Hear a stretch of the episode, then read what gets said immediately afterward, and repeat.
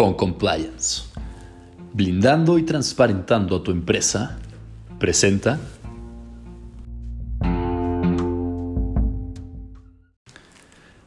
Ahorre ahora, quiebre después. El costo de un non-compliance. ¿Qué tal? Soy Rodolfo Chacón y es para mí un placer poder compartir nuevamente un episodio más de Con Compliance. El día de hoy hablaremos de la importancia que tiene implementar un compliance en la empresa y de las repercusiones que puede llegar a existir cuando se hace lo contrario, es decir, cuando estamos frente a un non-compliance.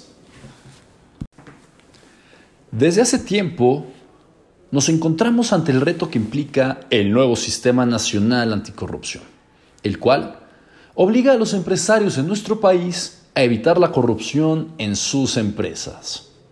Esta nueva legislación trae responsabilidades de carácter administrativo. Sin embargo, es importante recordar que también puede haber implicaciones de carácter penal. Entender la diferencia y la importancia que ambas tienen resulta fundamental, ya que en una estaremos hablando de sanciones de carácter económico-administrativo y en otro estaremos hablando de penas que pueden llegar a imponerse a las empresas por delitos cometidos en su nombre, por su cuenta, en su beneficio o a través de los medios que ellas proporcionen cuando se haya determinado que además existió una observancia del debido control en su organización, lo que Tiedemann llamaría el defecto de organización. Dicho lo anterior, ante este reto existe una vacuna llamada compliance, palabra anglosajona que en el sentido estricto significa estar en cumplimiento. Reorganizar el gobierno corporativo implica un reto en nuestra sociedad, implica migrar hacia una conciencia y una cultura de la legalidad en la cual se prevenga, se detecte, se mitigue y desde luego se sancione toda clase de práctica corrupta dentro de la corporación.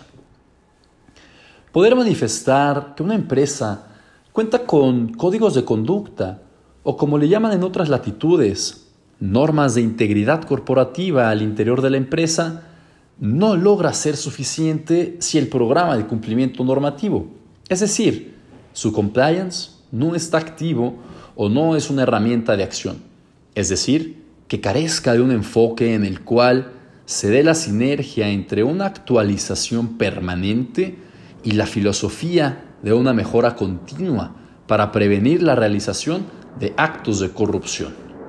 De hacer lo contrario, puede provocar que la empresa resulte responsable y termine siendo sancionada.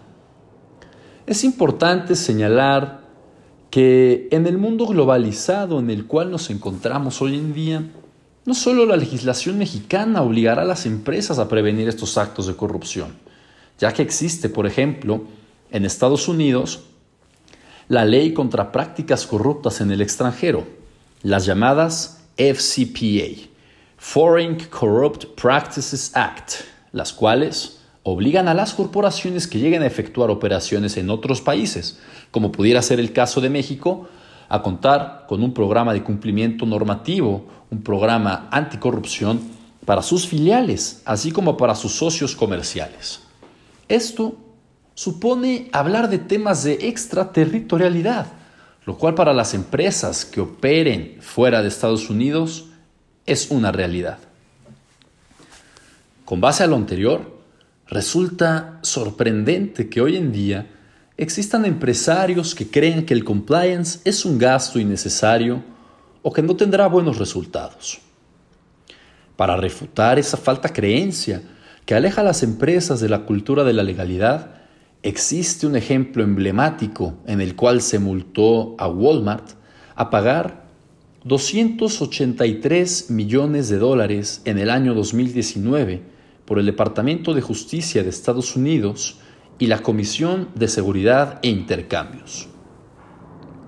El asunto tendría origen en México en el año 2005, cuando el exdirector jurídico de la subsidiaria mexicana envió un correo electrónico al director jurídico global en el cual explicaba que había resultado responsable por el desarrollo de diversos proyectos inmobiliarios en los que había corrompido para obtener licencias y permisos, ya que después de una investigación encontraron que se habían pagado cerca de 50 millones de pesos en sobornos, por lo que recomendó a Walmart implementar un mecanismo que atacara, detectara y mitigara estos actos de corrupción de manera global.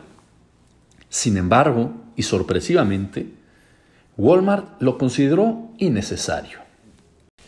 Esta abstención por parte de la corporación trajo como resultado que este tipo de prácticas fueran replicadas por subsidiarias en China, Brasil y la India, lo que resultara que no se tratara como un hecho aislado, ya que se contaba con un conocimiento previo en el cual se pudo haber atendido para prevenir, mitigar o hasta haber eliminado dicho riesgo.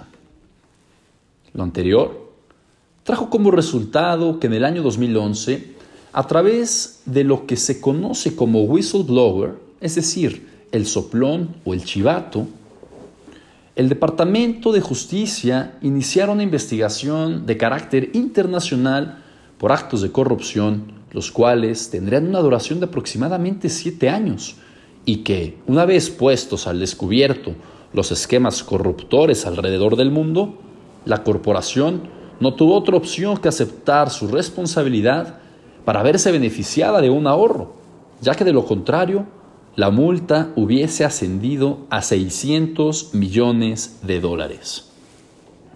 Como consecuencia, Walmart no solamente fue obligada a cubrir la cantidad de 283 millones de dólares, sino que además fue obligada a implementar un programa de anticorrupción a nivel global.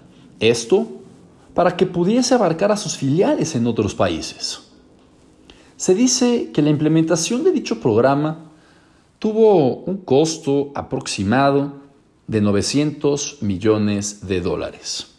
Sin embargo, el costo real en México sería mucho mayor, ya que este escándalo originó una estrepitosa caída en la Bolsa Mexicana de Valores por cerca del 16% de sus acciones, una de las caídas más grandes reportadas en su historia.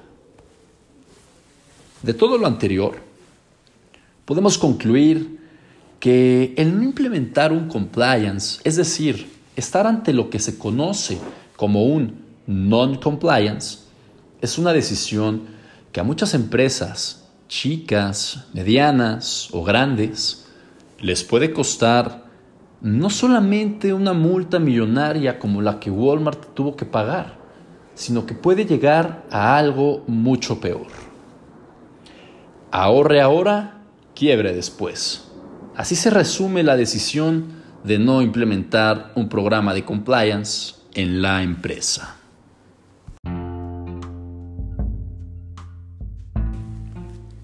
Gracias por escucharnos. Esto ha sido todo por hoy en este episodio de Con Compliance, blindando y transparentando tu empresa.